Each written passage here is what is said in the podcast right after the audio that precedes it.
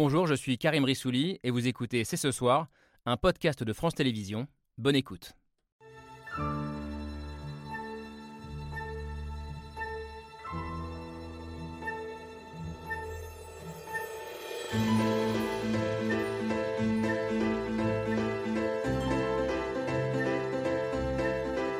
Bonsoir à toutes et à tous, soyez les bienvenus sur le plateau de C'est ce soir. L'un a voulu incarner le camp de la raison au risque de l'arrogance, l'autre celui du bon sens au risque de l'incompétence. Pour la deuxième fois, hier soir, Emmanuel Macron et Marine Le Pen se sont affrontés, mais que retenir finalement de ce débat? L'opposition entre une France d'en haut, celle des gagnants, et une France d'en bas, celle des perdants, entre une France ouverte et une France qui se referme, ce débat acte-t-il de l'existence de deux France irréconciliables?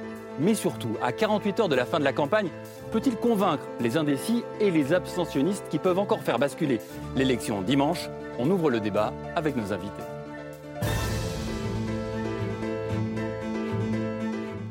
C'est ce soir, c'est parti avec Camille Diao. Bonsoir Camille. Salut Thomas. Comme chaque jeudi ensemble, un plaisir, comme chaque jeudi. Toujours. Bien sûr, toujours. Et avec nous sur ce plateau pour dialoguer, pour revenir sur le débat d'hier et surtout sur se, se, projeter aussi sur euh, dimanche prochain, résultat du second tour de la présidentielle. On est très heureux de vous accueillir, Anne, accueillir, Anne Sinclair. Bonsoir. Bonsoir Thomas. C'est la première fois qu'on vous reçoit sur ce plateau. Et on est ravis, grande figure évidemment du journalisme politique, écrivaine également. Euh, vous n'avez jamais animé de débat d'entre-deux tours Non. Vous avez jamais proposé? Euh, Si, j'étais récusée, moi. À part qui? J'étais récusée par Chirac. Euh, c'était le débat Chirac-Jospin et il avait. En 95. En 95. Non, c'était. euh, oui, oui, c'est ça. Oui, ça. 95. Parce qu'il ne voulait pas de vous. voilà. Est-ce qu'on on, tire une certaine fierté d'être récusé? Non, je trouve que c'est assez anormal euh, que, que les candidats aient, aient leur mot à dire. Enfin, Ça Mm. n'existe dans aucun pays un peu démocratique où euh, finalement les, euh, les, les- les journalistes sont, sont désignés comme étant des professionnels et on n'a pas à les récuser.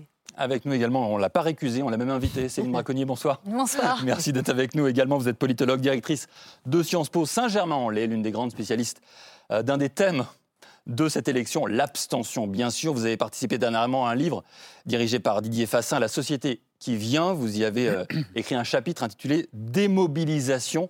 On va en discuter, hein, cette démobilisation qui a touché euh, plus de 10 millions d'électeurs au premier tour. Euh, ils sont au cœur des attentions des candidats à trois jours du second tour.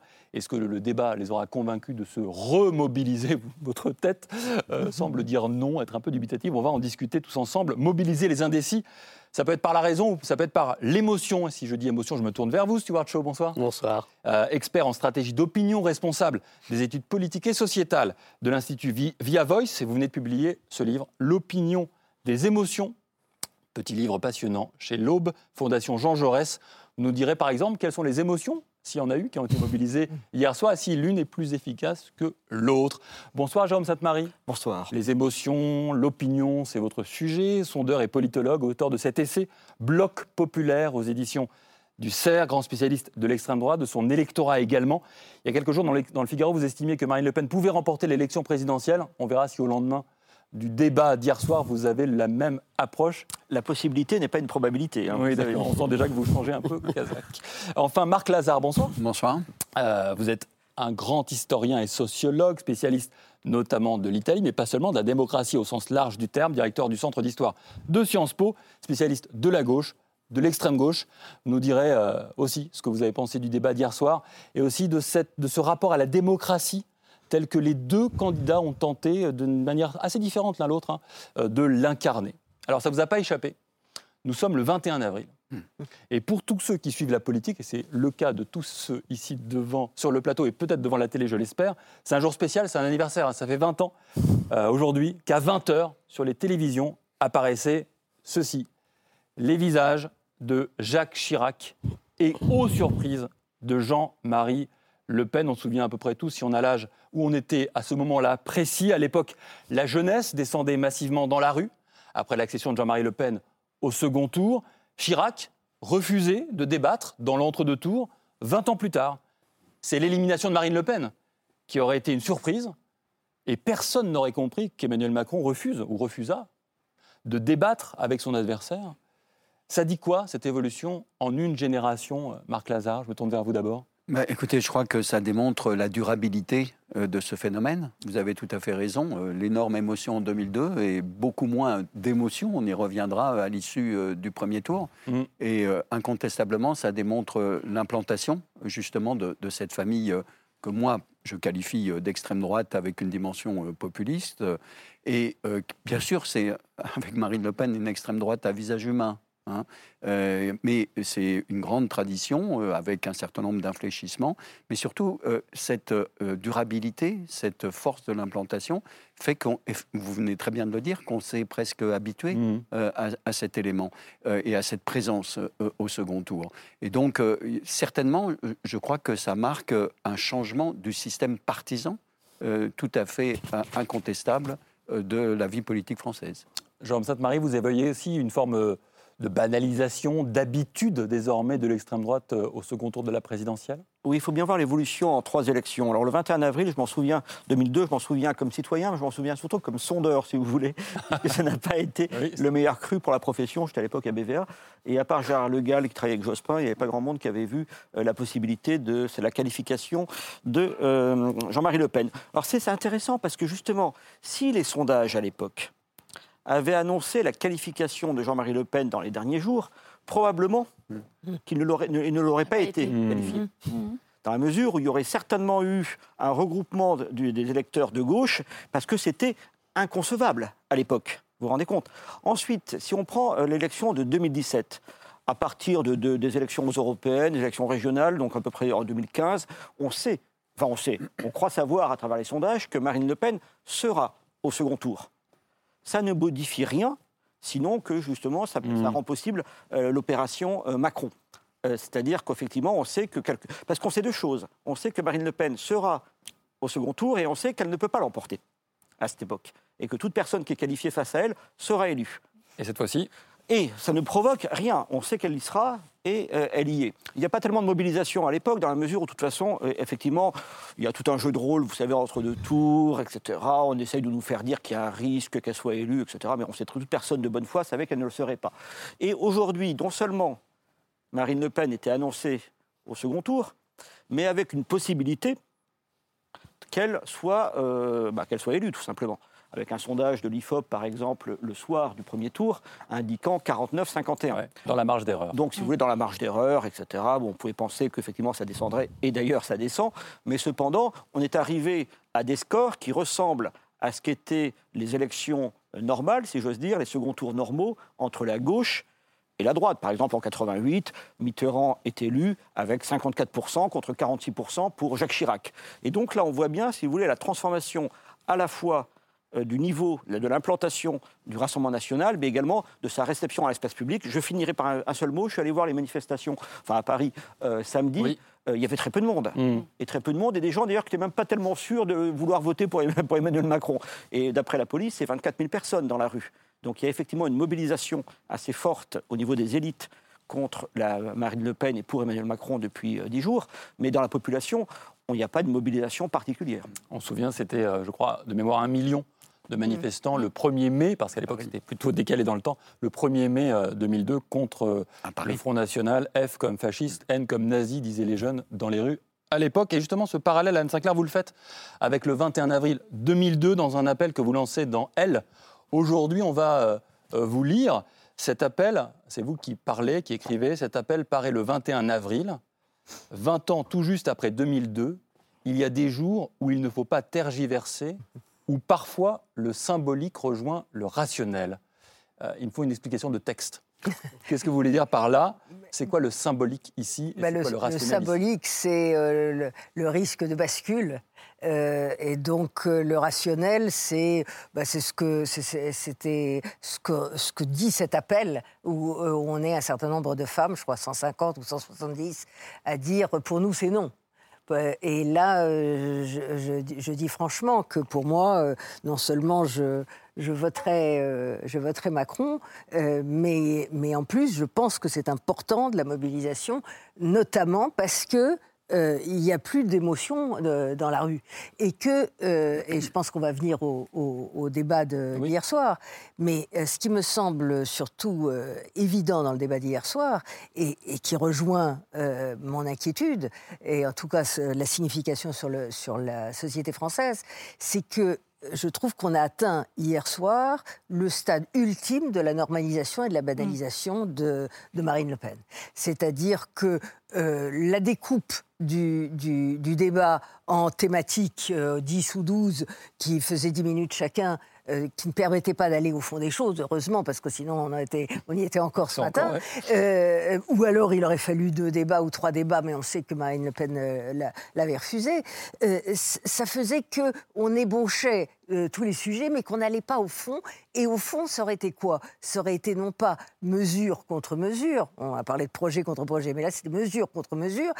Et ça aurait été projet de société contre Mm. projet de société. Or, il n'y a pas eu de globalisation de quelle société euh, et surtout de, euh, bah, de, de- de montrer à quel point euh, le projet de Marine Le Pen, c'est le même que celui qu'elle avait au FN, sauf qu'il était masqué. Alors on va justement aller regarder un peu ce débat, ce qui s'est passé hier, où c'était effectivement mesure contre mesure, programme contre programme, peut-être plus que vision contre vision, même si est apparu largement un candidat de la France d'en haut contre un candidat, une candidate de la France d'en bas, en tout cas c'est ce qu'on en a dit, la candidate du peuple, selon elle, contre le candidat des élites, selon elle aussi, le bon sens contre la raison, mais quelle opposition entre les deux candidats ont-ils joué hier?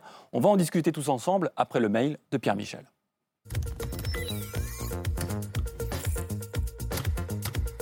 On a dit de l'une qu'elle était passive et de l'autre qu'il était offensif, mais le débat de l'entre-deux tours, c'est avant tout la magie de la démocratie. C'est pas Gérard Majax ce soir, Madame Le Pen. Car il cherche, du, il un Arrêtez, emploi, arrêtez ça. Les chiffres, on parle de vie derrière. Et c'est la vie des Français. Notre peuple, je le connais bien. euh, Je, ça fait des années que je vais à sa rencontre. Elle le connaît bien, elle sait que ça ne va pas bien. Je n'ai vu que des Français me dire qu'ils n'y arrivaient plus, qu'ils ne s'en sortaient plus. Candidate du peuple, Euh, je l'ai vu euh, souffrir. Je l'ai vu s'inquiéter. Candidate du quotidien et de ceux qui n'ont plus rien. Le système de protection sociale, c'est le bien de ceux qui n'en ont pas. Candidate des petites gens et à l'écouter presque d'un parti de son dent. Nous sommes un, un parti pauvre, mais c'est pas déshonorant.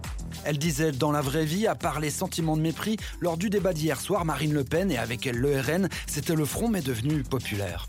Il faut recoudre la France. Elle l'a joué proche des gens, mais elle était un peu en dedans.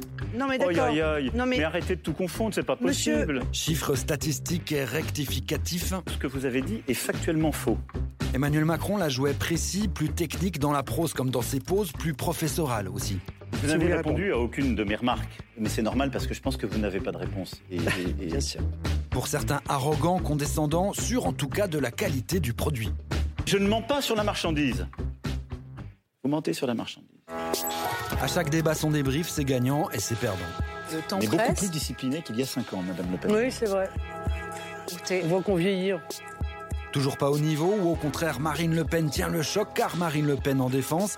Marine Le Pen était en retrait mais à l'écouter, Marine Le Pen était surtout dans le bon sens.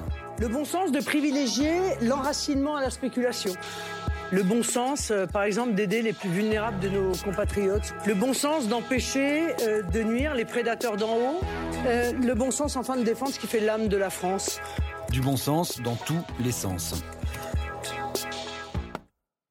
Alors je voudrais m'arrêter justement sur ce bon sens que, que Marine Le Pen a utilisé et répété en anaphore pour la conclusion du débat hier soir, parce que cette expression, elle ne sort pas de, de nulle part, au contraire c'est une constante du discours du Front National devenu Rassemblement National depuis les débuts euh, du parti. On va écouter ce que disait Jean-Marie Le Pen en 1984. Je suis, euh, Monsieur Duroy, euh, un homme de bon sens. C'est-à-dire que j'apprends, j'applique euh, en quelque sorte une hiérarchie des sentiments et des dilections. J'aime mieux mes filles que mes cousines, mes cousines que mes voisines, mes voisines que des inconnus et des inconnus que des ennemis. Etc., etc., jusqu'à euh, terminer par, euh, par les étrangers. Donc 30 ans plus tard, ce bon sens, on le retrouve sur des affiches de campagne du Front National. On est en 2014 pour les municipales, la force du bon sens. Et donc aujourd'hui, on retrouve à nouveau cette expression au cœur du discours euh, de, Marine Le Pen. C'est intéressant justement parce qu'hier soir, Emmanuel Macron lui a fait le reproche d'avoir le même programme que son père il y a 20 ans, mais de le draper dans d'autres mots, effectivement.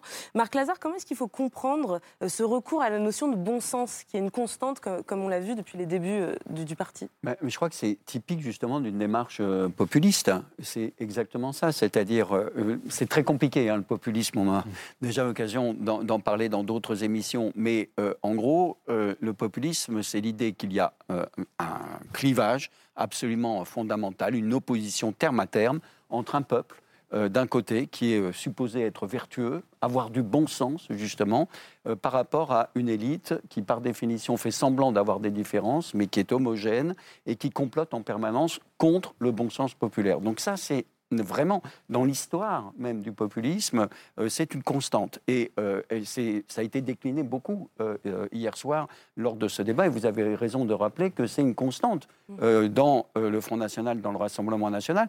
Je dirais aussi, même si ce n'est pas exactement la même nature du bon sens, dans d'autres formations populistes du type justement euh, de Jean-Luc Mélenchon. Mais ce n'est pas la même conception du peuple. Et ici, euh, c'était tout à fait intéressant hier, parce qu'on on aura l'occasion, je crois, d'en parler.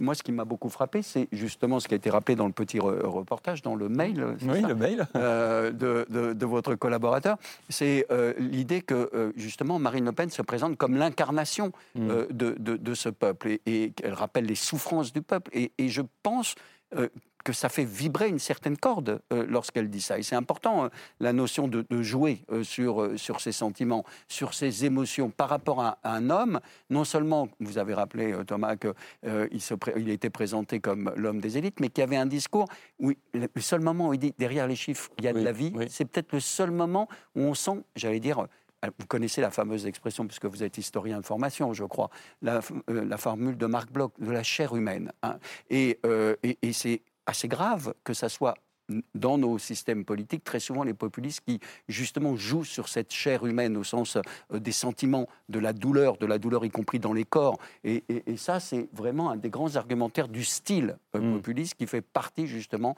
de ce, ce qu'on appelle précisément le populisme. Stuart Shaw, vous qui travaillez sur les émotions en politique, vous buvez du petit lait, en écoutant Marc Lazare. Est-ce que vous avez euh, hier remarqué effectivement dans ce débat, euh, je reprends le terme, hein, deux corps un corps populiste et un corps euh, autre, plutôt peut-être élitaire, je reprends le terme de Jérôme Sainte-Marie, dans les mots, dans les postures, dans ce qui a été évoqué et incarné par les deux candidats? Ah, mais, inévitablement, ils en ont usé de l'émotion. Vous avez absolument raison de, de le rappeler, mais surtout, ils en ont généré de l'émotion. Et c'est vrai qu'on parle depuis maintenant 24 heures de, de la posture euh, et du langage corporel d'Emmanuel Macron, qui a très sans doute irrité une grande partie de l'électorat français. On parlera peut-être de l'abstentionnisme. Je ne suis pas sûr qu'il est allé à la conquête de ces gens-là. Euh, on parle effectivement de, de Marine Le Pen, où on a une forme d'inquiétude quand on regarde la prestation qu'elle a pu avoir hier, étant donné qu'elle s'est préparée, se dit-elle, depuis, euh, depuis cinq ans.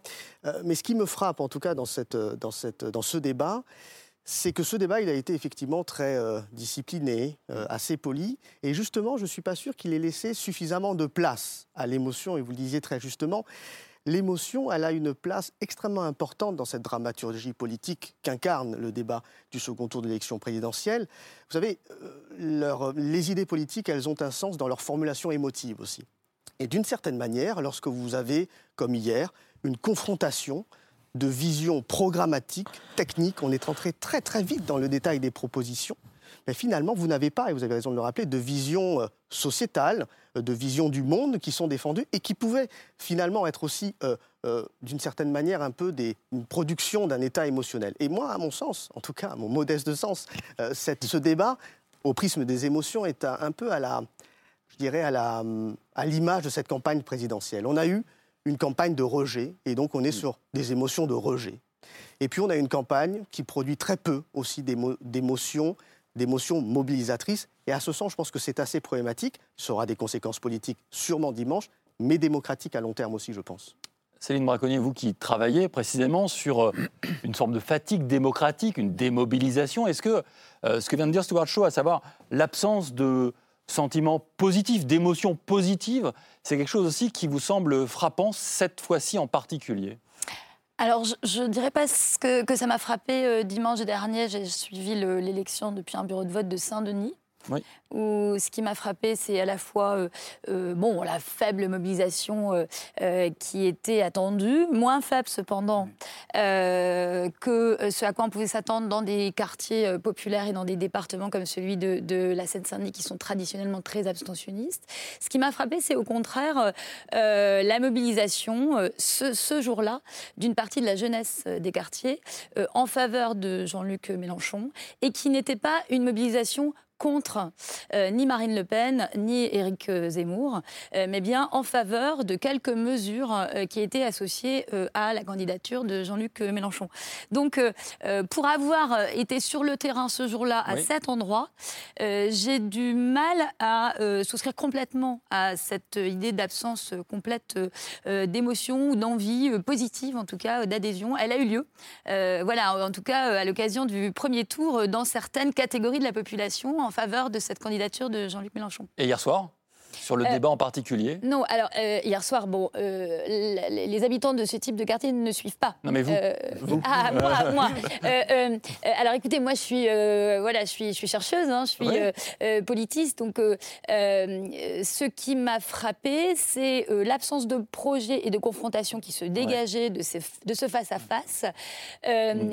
et en revanche, la posture dont nous avons déjà parlé, qui ne me paraît pas seulement une conséquence de, du choix euh, ou, de- ou du positionnement de Marine Le Pen, euh, euh, mais une, une posture objective et une, une confrontation de comportements qui étaient très différenciés et qui peuvent prêter à l'identification.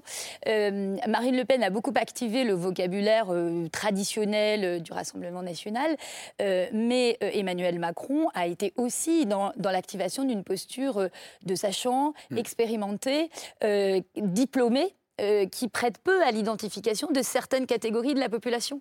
Donc j'ai envie de dire euh, qu'ils ont été euh, tels euh, l'image euh, euh, qui, est diffusée au cours de la campagne les avait dessinés. Et ils ont dû, par leur posture même, conforter. Voilà, on sait qu'un débat d'entre-deux tours, ça, conforte beaucoup plus que ça ne, permet des, réorientations ou des convictions qui n'étaient pas déjà là. Je pense qu'y compris dans la posture, on a vu mm, des possibilités d'identification à des, à des comportements très, très différenciés, pas seulement du côté de, de Marine Le Pen. Je vous ai vu réagir, Macron. Oui, non, je nuancerai sur un point, où peut-être on a un point de désaccord, c'est que euh, je pense que Marine Le Pen, à un certain moment, a développé son projet.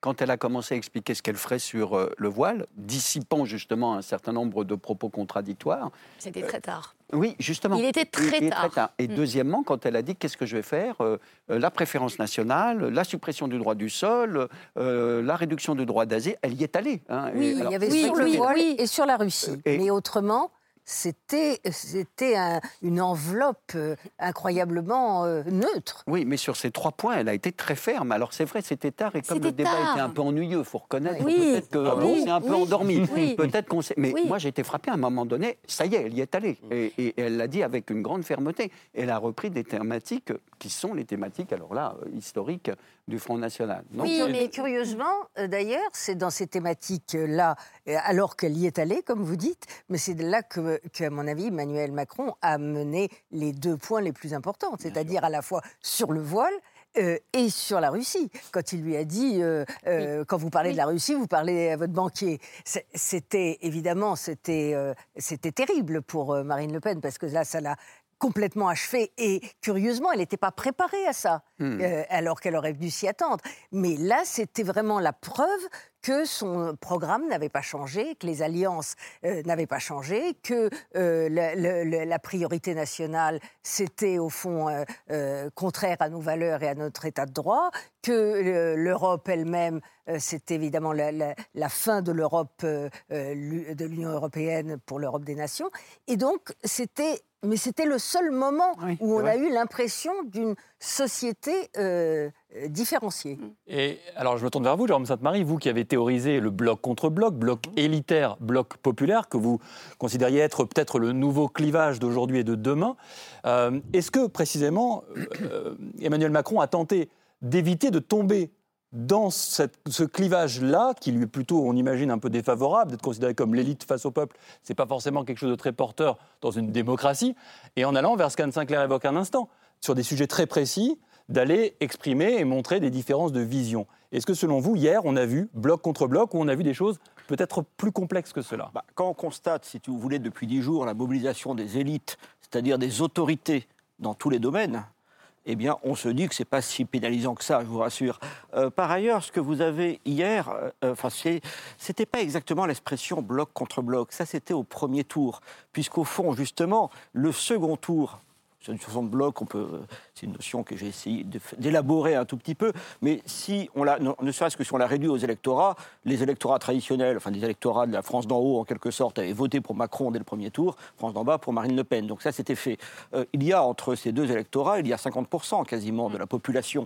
Et donc le combat de l'entre-deux tours, c'est le combat, pour rester dans une grille sociologique basique, c'est le combat des classes moyennes, en quelque sorte. Et donc effectivement dans leur diversité. Et donc justement, c'est peut-être aussi pour cela qu'hier, on n'avait pas quelque chose de très flamboyant d'un point de vue idéologique. Pour cela, et aussi en raison du dispositif très particulier de l'émission qui dépolitisait en quelque sorte les échanges et qui rendait les choses assez pénibles. Mais euh, donc vous avez la proclamation idéologique, elle s'est faite en réalité au premier tour pour mobiliser ces, euh, ce- ces- ces deux blocs. Là, c'est pour ceux qui sont entre les blocs, par exemple l'électorat de Jean-Luc Mélenchon, donc dans sa complexité. Donc c'est pour ça, à mon avis, qu'on ne peut pas voir là, c'était effectivement les représentants des deux blocs qui étaient présents, mais ils parlaient plutôt à ceux qui étaient extérieurs à leurs blocs respectifs. Comment vous expliquez ce que vous venez de, de dire, à savoir que, selon vous, les élites se sont mobilisées contre Marine Le Pen? Parce que c'est normal, parce que c'est deux visions du monde, c'est deux intérêts différents. C'est le clivage qu'on avait observé en 1992 lors du référendum sur l'Europe, sur Maastricht pour être précis, le clivage qu'on a observé en 2005 lors du TCE. Je vous donne un exemple très précis pour me faire comprendre. C'est des chiffres de 2017, mais c'est euh, apparemment ça peut s'actualiser en 2022. 50% des élèves des grandes écoles de commerce il y avait eu un vote de paille qui avait été organisé dans les principales écoles de commerce françaises. 50% des élèves en école de commerce ont voté pour Emmanuel Macron dès le premier tour en 2017. 1,83% pour, pour être précis, pour Marine Le Pen. Si vous prenez les agrégés, cette fois-ci du public, très différents dans leur mentalité des élèves d'école de commerce, 50% des professeurs agrégés ont voté pour Emmanuel Macron dès le premier tour. Ce qu'on avait pu observer en 2017 a été confirmé et même amplifié, compte tenu notamment de l'affaiblissement de la droite classique, lors du premier tour de 2022. Donc vous avez effectivement un univers qui euh, est très proche. Et puis, pour prendre un exemple personnel, ma promotion de Sciences Po, qui est déjà assez âgée, eh bien, euh, a toutes voté pour Macron. Je note que vous n'avez pas répondu à ma question. C'était-. La question était pourquoi? Parce que c'est une communauté d'intérêts et une communauté de mentalité. Ça s'appelle une classe sociale en réalité.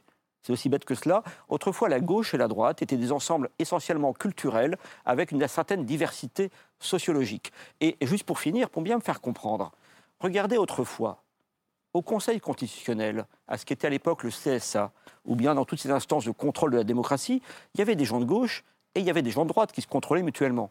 Là, je pense, sans avoir fait de sondage dans- dans- parmi les membres de ces institutions, que tout le monde a voté pareil, ou tout le monde votera pareil dimanche prochain. Je vous ai vu réagir.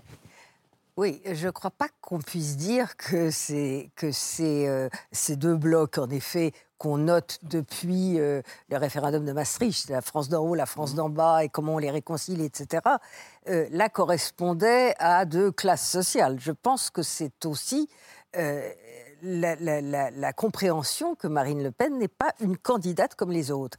Et je crois que c'était vraiment ce qui est apparu en filigrane de son programme que j'appelle déguisé avec un masque, c'est que au fond, c'est toujours les mêmes euh, sentiments de rejet euh, de, l'autre, de l'étranger, d'un état de droit euh, sur lequel on passe, d'un reversement d'alliance. Quand je pense que hier, on n'a me- même pas parlé de l'OTAN, au moment où elle, elle, elle est favorable au retrait du commandement intégré de l'OTAN, au moment précis où la Suède et la, Finlande, la Suède qui est euh, depuis 1814 pour sa neutralité, euh, dans, au moment de la guerre, euh, ont envie justement d'intégrer un espace rassurant.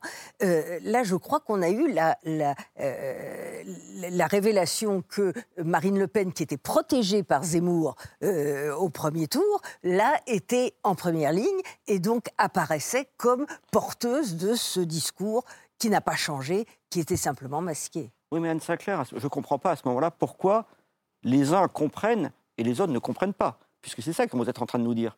Que les gens, ces gens qui votent pour Macron ont compris, les autres Non, n'ont pas non, non, compris. pas dit et qu'ils que les gens qui pas. appartiennent à certains groupes sociaux, un bloc est un assemblage de classes sociales, n'est pas une classe sociale, eh bien, pourquoi Parce que- certains comprennent ça et les autres ne comprennent pas? Ben parce que justement, elle a masqué euh, ces, ces- ces fondamentaux de- du Front National par un discours, un discours qui, qui, qui est un discours sur la souffrance. D'ailleurs, elle a, elle a employé hier les mots je, je, suis, je suis proche des gens qui souffrent. Un discours social. Et, et y compris d'ailleurs euh, dans, dans l'échange sur la Russie qui était euh, dur et violent sur le fond, et- elle a trouvé le moyen de dire mais moi je suis, euh, je sais ce que c'est qu'emprunter, Euh, je sais ce que c'est que de devoir rembourser un emprunt. Et donc elle s'est déguisée sous un aspect social alors que ses fondamentaux ne sont pas du tout cela. Marc Lazare Oui, puis en plus, on pourrait vous objecter, Jérôme Sainte-Marie, que si jamais Macron gagne avec 55 ou 56% ça fait beaucoup d'élite euh, par rapport euh, au, au bloc populaire. Donc, euh, je crois qu'il faut peut-être introduire. Je sais euh, que vous n'êtes pas aussi schématique dans, dans votre livre, mais pas- oups là. Votre esprit non. de finesse vous abandonne, Non, Marc Lazare. non, mais, mais, non, je crois qu'il faut faire, il faut faire attention, hein, parce que ça pourrait être interprété comme ça. C'est-à-dire, C'est le candidat des élites, et donc les élites se mobilisent. Ça renvoie presque à une vision un peu complotiste des choses. Attention, il faut empêcher. Non, y a, je, pense qu'il y a effectivement un certain nombre de groupes sociaux qui sont inquiets euh, par euh, l'éventuelle possibilité de l'accès au pouvoir euh, de Marine Le Pen. Mais moi, ce qui me frappe, c'est aussi que, justement, quand on regarde les analyses sociologiques que, vous faites, que, bien sûr, on sait que c'est surtout les ouvriers, ceux qui vont voter, pas ceux qui, qui s'abstiennent, que c'est une partie des populations les moins instruites, mais dans d'autres corps sociaux, c'est beaucoup plus partagé, bien évidemment. Donc, non, c'est pour ça, parce que la notion de bloc, euh, justement, a tendance à consolider et euh, euh, à, à stratifier des choses qui sont quand même, Dieu merci, d'ailleurs d'une certaine façon, plus fluides, me semble-t-il.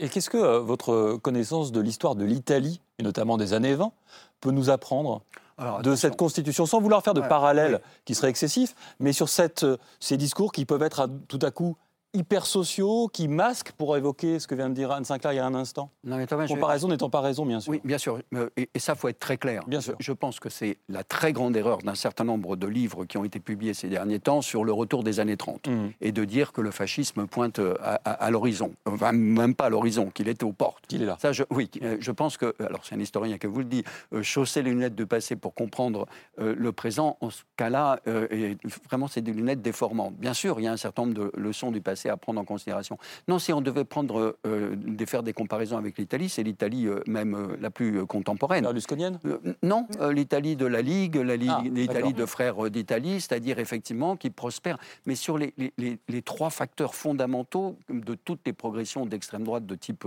populiste ou en général des populistes, il y a un, la défiance politique, oui, le rejet d'un certain type de, de responsables politiques, l'hostilité aux, aux classes dirigeantes, la caste en général d'ailleurs dont nous sommes partis, dont nous faisons euh, partie pour, euh, pour les populistes. Et ça, c'est des éléments absolument fondamentaux. Ce sentiment que la politique n'est plus capable d'agir sur le monde euh, aujourd'hui, la dimension sociale, qui est la deuxième grande explication, la détresse sociale, le sentiment de déclassification, de, d'échéance des populations, justement dans les zones où prospère le Rassemblement national, dans les zones rurales, des petites villes, à l'abandon, l'absence des services publics, le sentiment d'être exclu des processus de globalisation, la précarisation du marché du travail, l'accroissement des inégalités, et puis ce sur quoi Marine Le Pen joue beaucoup, Matteo Salvini aussi, euh, Fratelli d'Italia aussi, cette dimension culturelle, c'est-à-dire quel, quel type de société nous sommes, les sociétés sont plus diversifiées, la présence des étrangers,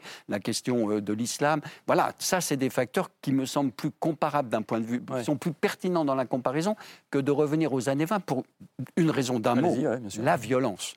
Le fascisme, C'est le parti et qui gagne dans la rue d'abord, avant qui se présente aux élections, mais qui terrorise physiquement ses adversaires. Les socialistes, le petit parti communiste qui vient de naître, euh, les organisations syndicales. Et ça, c'est le progrès de la démocratie qui fait que justement ces formations actuelles n'ont pas recours à la violence physique. Je vais donner la parole sur Chaud, mais juste un mot, parce qu'il y a aussi une autre dimension, peut-être à laquelle vous aviez pensé, c'est la question de se sentir méprisé. Méprisé par les élites. Et ça, Marine Le Pen joue à fond sur la corde. Et cet après-midi même, elle était euh, en déplacement dans la Somme. Et écoutez-la, elle rappelle ce qui s'est passé, selon elle, hier, lors du débat avec Emmanuel Macron. J'ai eu face à moi euh, un Emmanuel Macron égal à lui-même, euh, très méprisant, très arrogant, euh, y compris dans sa posture. Ça n'a étonné, je crois, aucun Français qui eux-mêmes subissent cette arrogance et ce mépris depuis cinq ans. Stuart Shaw, vous vouliez réagir avant et je vous donne la parole au moment où vous buvez. Ce n'est pas très sympathique de ma part, mais allez-y. Non, quelques, quelques points de réaction sur ce qui vient d'être dit. Euh, La première chose, c'est Et vrai, sur Marine Le Pen aussi. Et sur Marine Le Pen, Ouais. absolument. Euh, la première chose, c'est qu'effectivement, on est face à une opinion publique qui s'acclimate de plus en plus à ce, à ce paysage politique avec l'émergence d'un bloc d'extrême droite très, euh, très, très fort en France. Je ne sais pas s'il y a une opinion qui est de plus en plus en adhésion des idées, mais par contre, il y a une opinion qui légitime de plus en plus la présence de ces partis politiques dans le paysage politique. Tout simplement parce qu'ils font partie aujourd'hui de l'espace républicain. Et à mon sens, c'est aussi un, signal faible qu'il faut avoir. Sur la question du débat d'hier et, de l'opposition euh, euh, Le Pen-Macron, je- trouve que ce qui est intéressant, du point de vue de l'opinion toujours, c'est la nature perçue euh, par l'opinion de cette opposition. Par rapport à 2017, euh, cette, opposition, la nature de l'opposition entre Emmanuel Macron et, Marine Le Pen a changé. C'est-à-dire qu'on est passé d'une opposition idéologique qu'on avait enregistrée et mesurée en 2017, pro-européen, anti-européen, euh, euh, euh, anti-mondialisation, pro-mondialisation, à une opposition qui est effectivement une position un peu neutre, dont on ne sait pas vraiment de quelle couleur ou de quel visage euh, il, il présente, elle présente. Et puis le troisième élément, pour revenir un peu peut-être à cette, à cette idée d'opposition, à mon sens, il y a un clivage qui me semble intéressant, que l'on a un petit peu étudié avec mon collègue Adrien Broche au cadre du- du- d'une tribune.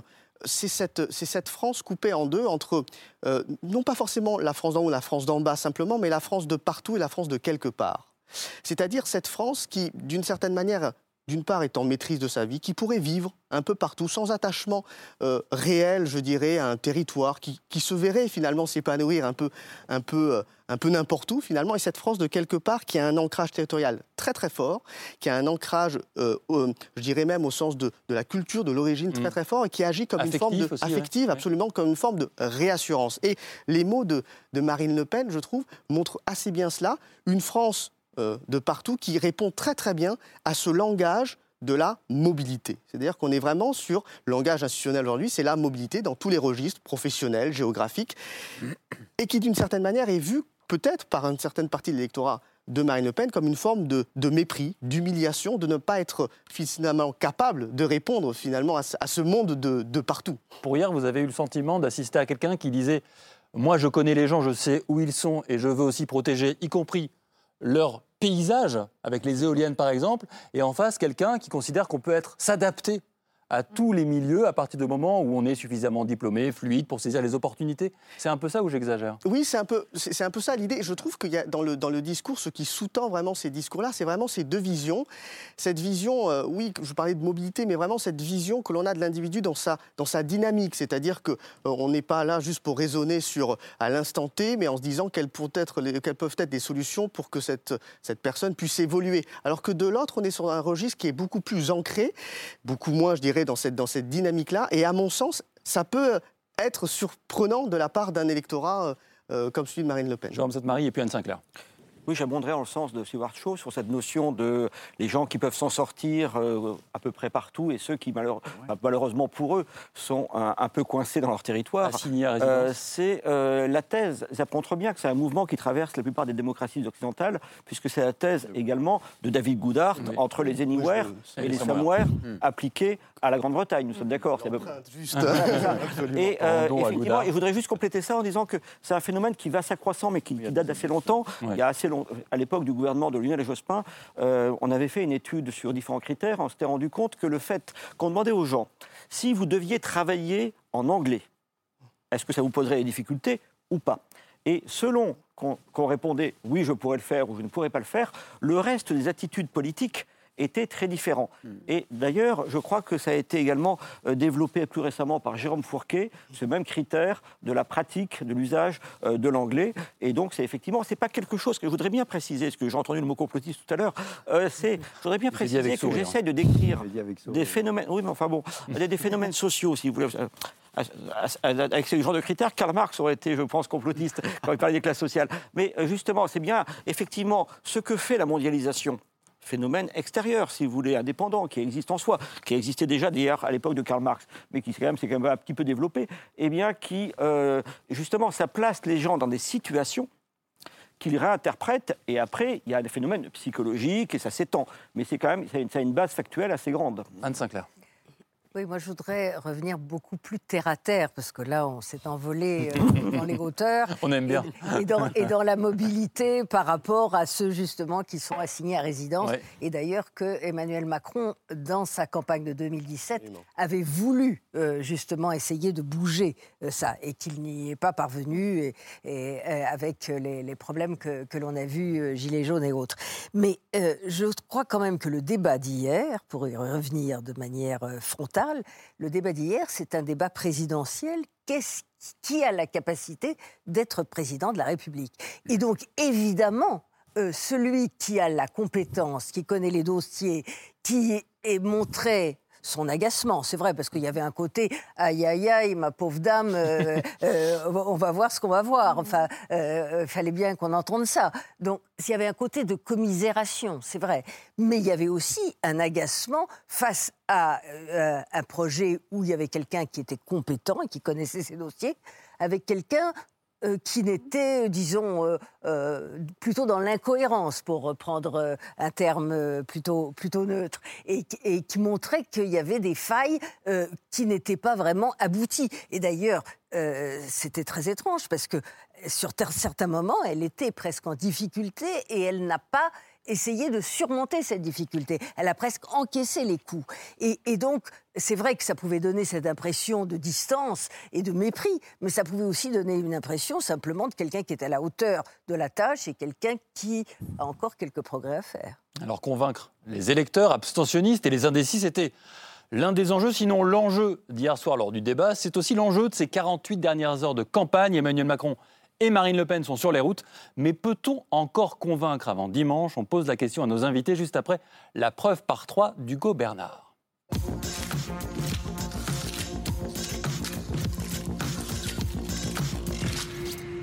La preuve par trois commence par cette image. Une photo prise aujourd'hui à Saint-Denis et dans laquelle il y a Grantin, Emmanuel Macron. Allez, Allez, monsieur le président, frappez. Montrez-moi ce que vous avez dans le Le candidat Macron à nouveau sur le ring après le débat d'hier. Merci beaucoup. En campagne, dans une ville où Jean-Luc Mélenchon a recueilli plus de 60% des votes au premier tour, le président sortant était en opération séduction. Si j'aimais pas les gens, croyez-vous que j'irais au contact chaque jour? Et y compris, moi je vais pas au contact que de supporters, comme vous le voyez. Bon. Une campagne qu'il terminera demain dans le Lot. Résultat, dans cette image, il y a aussi grand 2, des gants de boxe. Un combat à distance entre les deux candidats. Marine Le Pen était, elle, dans la Somme, à bord d'un camion poids lourd. La candidate d'extrême droite était dans le Nord pour l'un de ses derniers déplacements. Objectif, se montrer proche des Français. Bien, je vais m'adresser au peuple, je vais lui expliquer l'importance euh, de cette élection présidentielle, je vais leur expliquer qu'un autre choix est possible. Parler aux Français sans oublier d'attaquer son adversaire.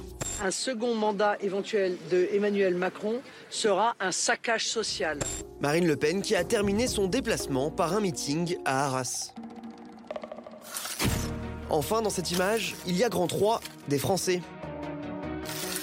Les Français, ils pourraient être nombreux à s'abstenir dimanche. Ma carte, je l'ai reçue, je l'ai déchirée.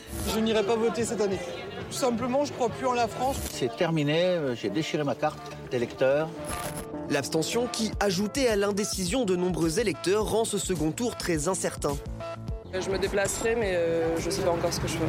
J'ai toujours pas fait mon choix. Je voulais voter, puis je vote pas parce que ça sera toujours pareil. hein. Selon un sondage, 14% des votants n'auraient encore pas fait leur choix. Une photo, trois détails et une question. À trois jours du vote, les candidats peuvent-ils encore convaincre les indécis Je peux vous dire que ça a beaucoup réagi. Euh, Anne Sinclair, je vous ai vu un peu affligé par, le- par les grandes box.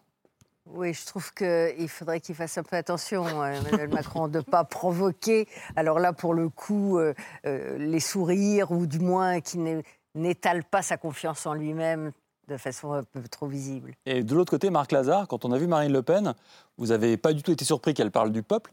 En revanche, vous avez noté la présence des femmes autour d'elle. C'est très important. Dans- on voit beaucoup d'images où elle est avec des femmes. Et dans l'électorat de, de Marine Le Pen, c'est une des grandes transformations. Je parle sous votre contrôle par rapport à Jean-Marie Le Pen, qui avait euh, un électorat fondamentalement masculin. Elle, elle a une énorme progression chez les femmes d'origine les plus populaires. C'est impressionnant. Et en plus, elle se présente comme une femme moderne, comme une femme qui élève, euh, enfin, qui a élevé seule euh, ses enfants, qui travaille. Élève ses chats. Pardon Qui élève ses chats. Oui, mais qui aime les chats. Mais ça, c'était pour adoucir euh, justement son, son image. Mais c'est un élément important. Elle, quand elle combat euh, l'islamisme, comme elle dit, c'est pas au nom des valeurs de la famille traditionnelle et euh, des valeurs chrétiennes, comme le font par exemple Matteo Salvini ou Victor Orban. C'est au nom des conquêtes féminines des années 70 Ouais. que son mouvement d'extrême droite, dont elle vient, euh, évidemment condamner. C'est un renversement très important. Et Autre renversement de mémoire, c'est Jean-Marie Le Pen qu'on voyait boxer euh, par le passé. Donc les choses s'inversent, les repères se floutent peut-être aujourd'hui. En tout cas, un débat, deux derniers jours pour convaincre les indécis. Alors pas facile de convaincre lors du débat. Ce matin, les audiences télé sont tombées euh, et elles sont pas bonnes. Elles sont pas bonnes. Regardez, euh, depuis 1981, en 81-88, 30 millions de personnes avaient regardé les débats euh, Giscard, Mitterrand et puis euh, Chirac.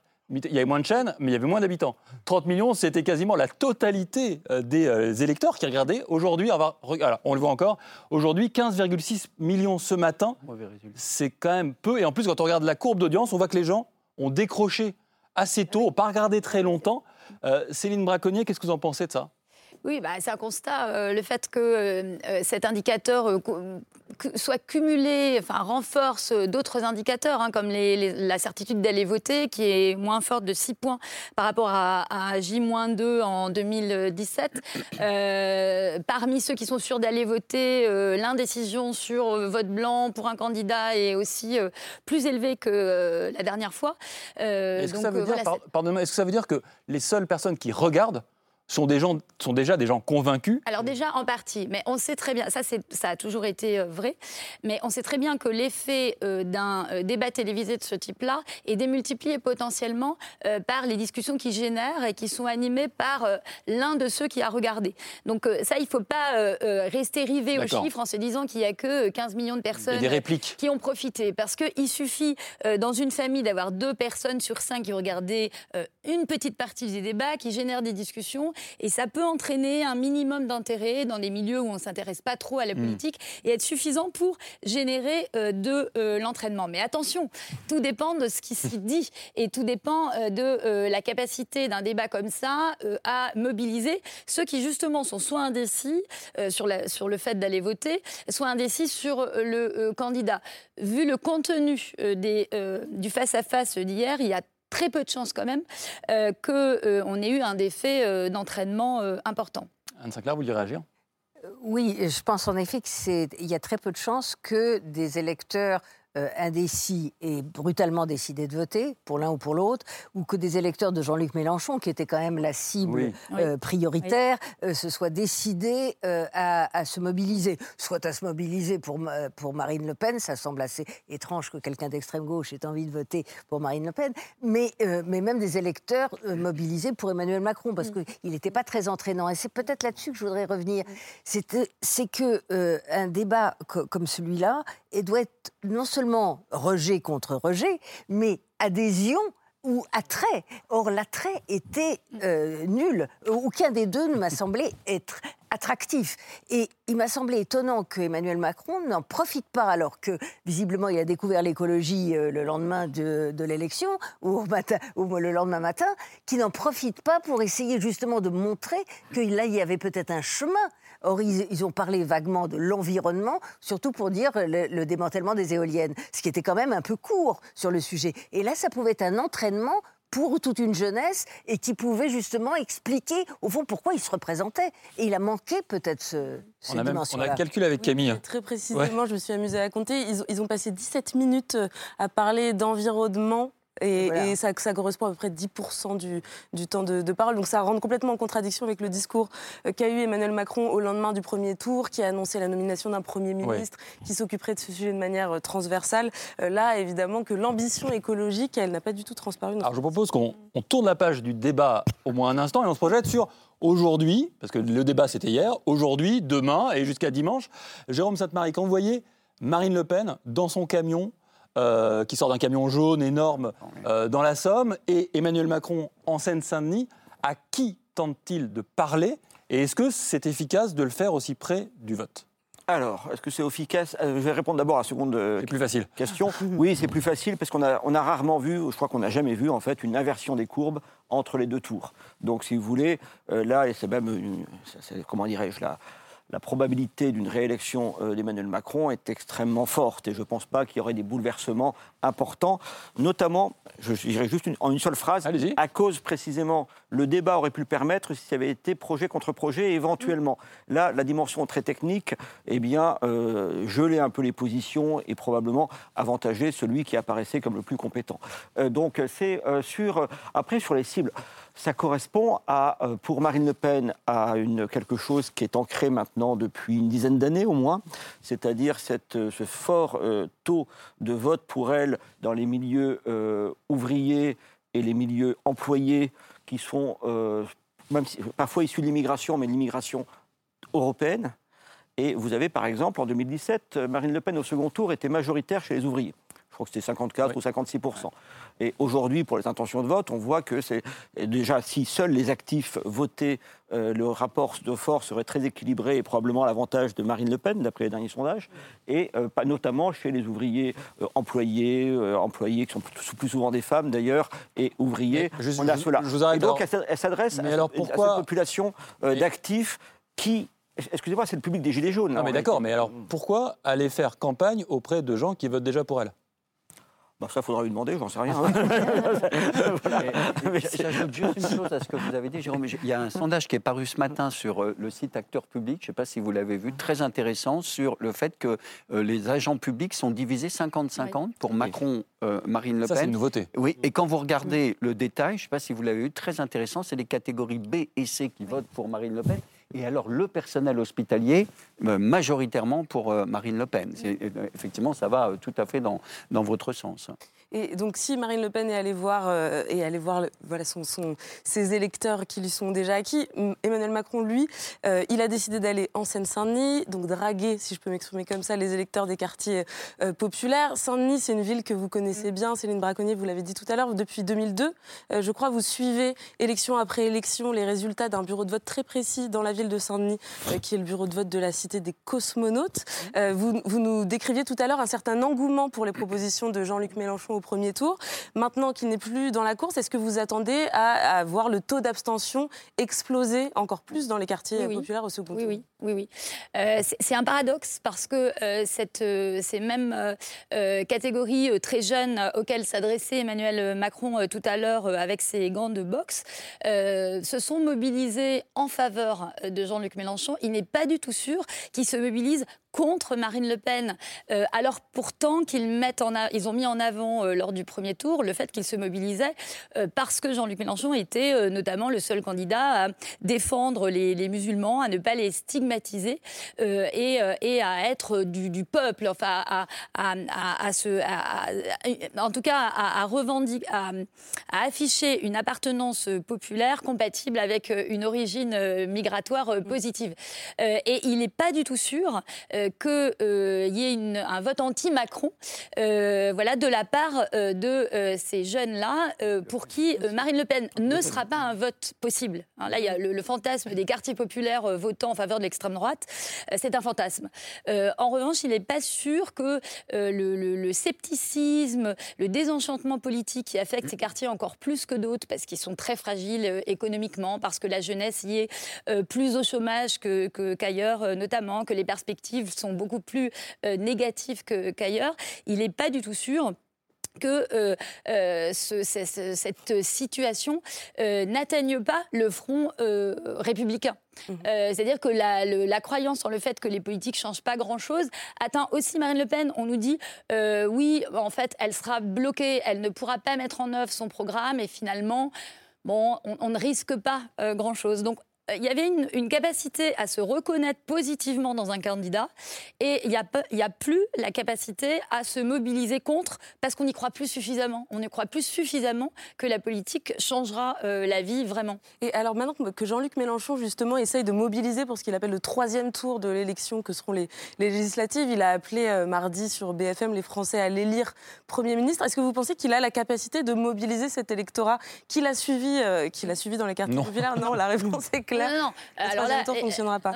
Donc c'est Mélenchon ou rien euh, euh, il y a une chute, non, c'est pas ça, c'est qu'il y a une chute de la participation qui est énorme entre la présidentielle, qui est la seule élection capable de mobiliser un électorat très éloigné du politique, des institutions et très jeune.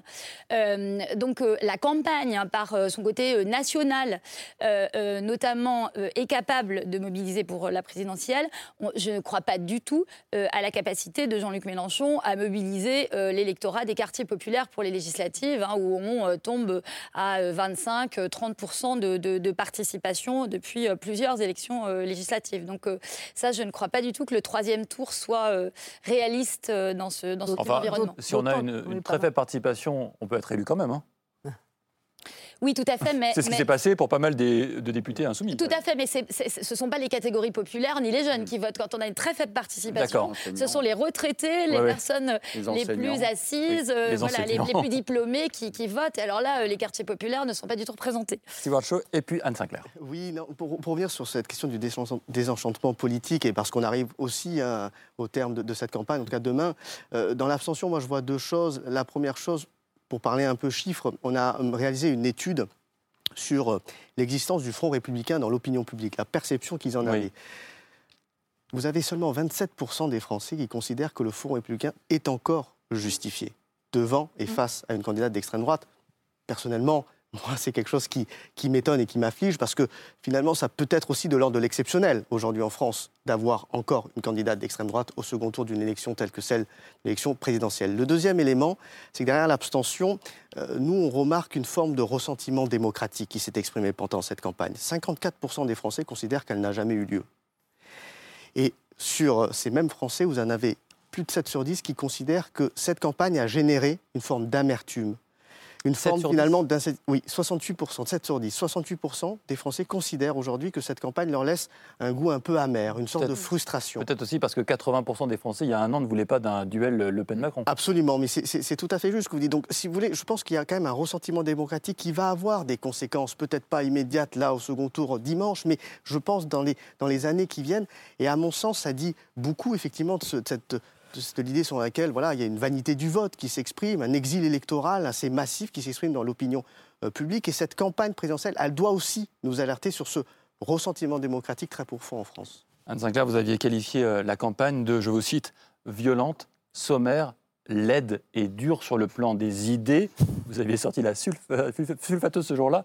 Je ne vais pas être euh, très, très bien disposé et très mais, enthousiaste. Mais, du coup, mais quand même, ce que dit Stewart Shaw, du coup, vous l'entendez, j'imagine, et vous vous acquiescez, non? Tout à fait. Euh, je voulais juste faire une remarque sur, sur Mélenchon, c'est que Mélenchon pense sans doute que, contrairement à ce qu'il pense, tous les votes pour lui n'étaient pas des votes d'adhésion euh, à la France insoumise, mais il y a eu beaucoup de votes, euh, d'opportunités et des votes, votes utiles pour essayer qu'il soit euh, à la place de, Marine Le Pen au, second tour, et je, connais beaucoup. Pour, pour, revenir un petit peu à ce que, ce que vous disiez, donc le ressentiment qui mm. est là, qui est profond, on a vu tout au long de ce quinquennat qu'il y avait de la colère, qu'il y avait de la frustration, qu'on a assisté à une sorte de, de, campagne euh, très négative, de, démocratie négative presque, enfin d'avoir le sentiment que euh, là, les, les, les, gens en effet n'étaient à la fois pas représentés et pas représentés dans leurs souffrances et dans, et dans leurs problèmes. Et, et ce qu'on peut craindre, c'est que justement aux élections législatives, il y ait une très forte majorité qui ne ressemble pas à ce que le pays euh, a, désigné, notamment au premier tour, où il y avait en effet un 25%, disons 25% d'extrême droite, 25% de vote d'extrême gauche euh, et, et, 25% euh, pour côté Macron. Mais si Emmanuel Macron remportait une très forte majorité aux élections législatives, là, il y aurait une sorte de décrochage, peut-être, avec le pays réel. Ah, ça, c'est intéressant. Marc Lazare, est-ce que ça, c'est pas le terreau des populismes qui l'emportent demain? Bah, déjà, euh, euh, me semble-t-il, euh, la colère et la peur sont deux des ingrédients du populisme. c'est incontestable, à la fois parce qu'ils existent dans le corps social et parce qu'ils sont justement suralimentés mmh. par les formations populistes. Oui, bien sûr, si on, on, prend votre hypothèse, qui me semble assez plausible, évidemment, l'écart entre justement cette situation du corps social et le résultat du système partisan qui se mettrait en place provoquerait certainement des nouveaux ingrédients pour les formations populistes. Et puis, il y a quand même une question qui se pose maintenant avec euh, la Ve République, c'est comment peut-on continuer à avoir un système parlementaire avec un Parlement déjà réduit où toute une partie de, euh, des représentations politiques ne sont pas représentées au Parlement. Là, je pense que vraiment, c'est un défi considérable. Macron l'avait dit euh, en 2016-2017 dans sa campagne qu'il ferait la proportionnelle. Il, est revenu là-dessus. C'est pas le premier à l'avoir promis, pas fait. Euh, bien sûr. Est-ce qu'il le refera mm. Je dois reconnaître que ah, j'ai quelques doutes à titre personnel. il l'a évoqué pour 2027. oui, mais il est un peu comme François Mitterrand. Hein. Vous vous souvenez de sa mm. fameuse déclaration de 1980 Les institutions n'ont pas été faites pour moi, mais elles me conviennent parfaitement.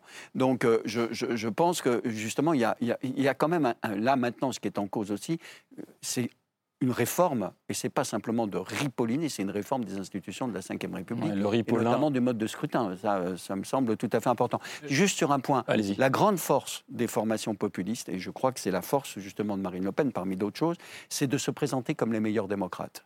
C'est-à-dire que ça, c'est le changement de paradigme des populistes par rapport au passé. Ils étaient, si on prend des grandes choses des années 30 ou du poujadisme, etc., ils étaient contre la démocratie pour instaurer des régimes d'autorité.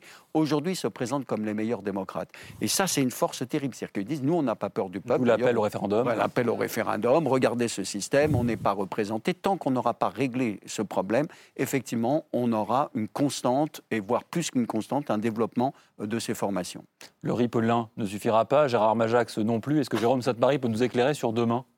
Non, mais je crois que le réel est souvent rationnel, voyez-vous. Donc, euh, pour dire les choses plus simplement, euh, effectivement, si les gens n'ont pas le sentiment d'être représentés, c'est qu'ils ne sont pas représentés. Si on prend la dernière législature, euh, Marine Le Pen et Jean-Luc Mélenchon ont fait à eux deux, au premier tour de 2017, un peu plus de 40% mm. des suffrages exprimés. Et combien de pourcents d'élus? 4% des députés. Mm. Par ailleurs, si vous regardez le suivi de cette législature, on arrive au bout, euh, est-ce qu'il y a eu la moindre réforme qui a été bloquée par l'Assemblée nationale? Il y a une réforme qui a été bloquée par le Sénat, essentiellement. Sinon, euh, il y a deux choses qui ont empêché la euh, majorité macronienne de faire passer ces textes. Ça a été un tout petit peu les Gilets jaunes et beaucoup la Covid-19. Mm. Donc, en réalité, c'est un système, là aussi, c'est la faute de personne, c'est plutôt c'est la faute des institutions en l'occurrence, mais on a effectivement un effet d'entraînement, ce qui fait que la rationalité des gens qui ne vont pas voter aux législatives me paraît assez forte en réalité. Allez, on poursuit la discussion avec le coup de cœur de Camille, c'est la liste de C'est ce soir.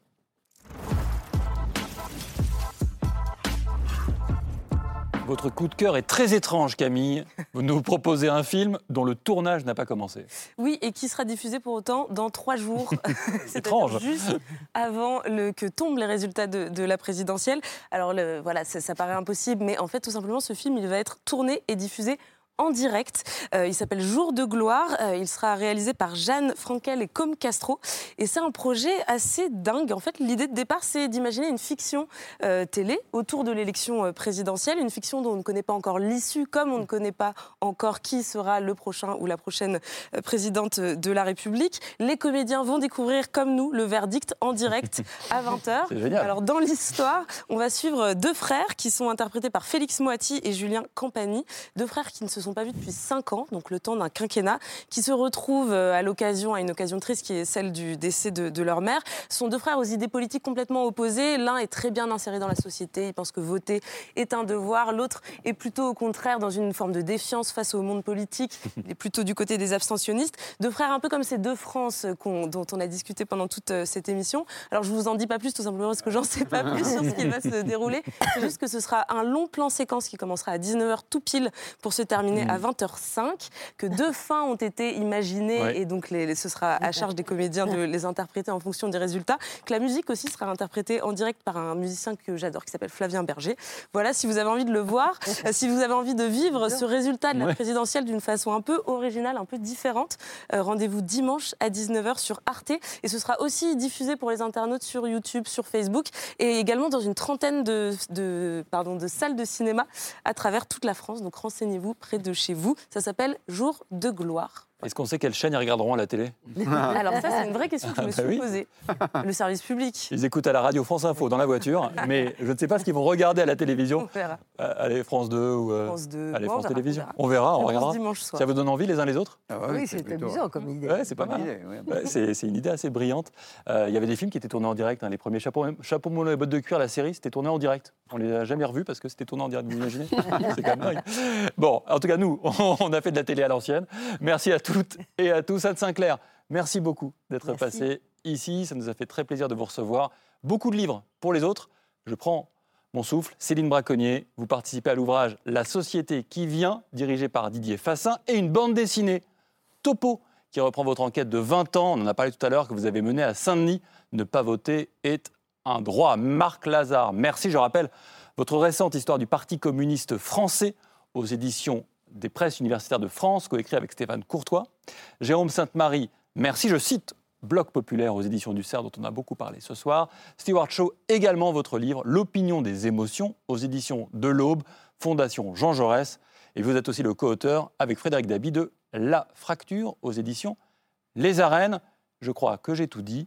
Merci beaucoup Camille pour cette émission. C'est ce soir revient lundi avec Karim Rissouli. D'ici là, on aura un nouveau ou une nouvelle présidente de la République. Bonne fin de soirée à tous.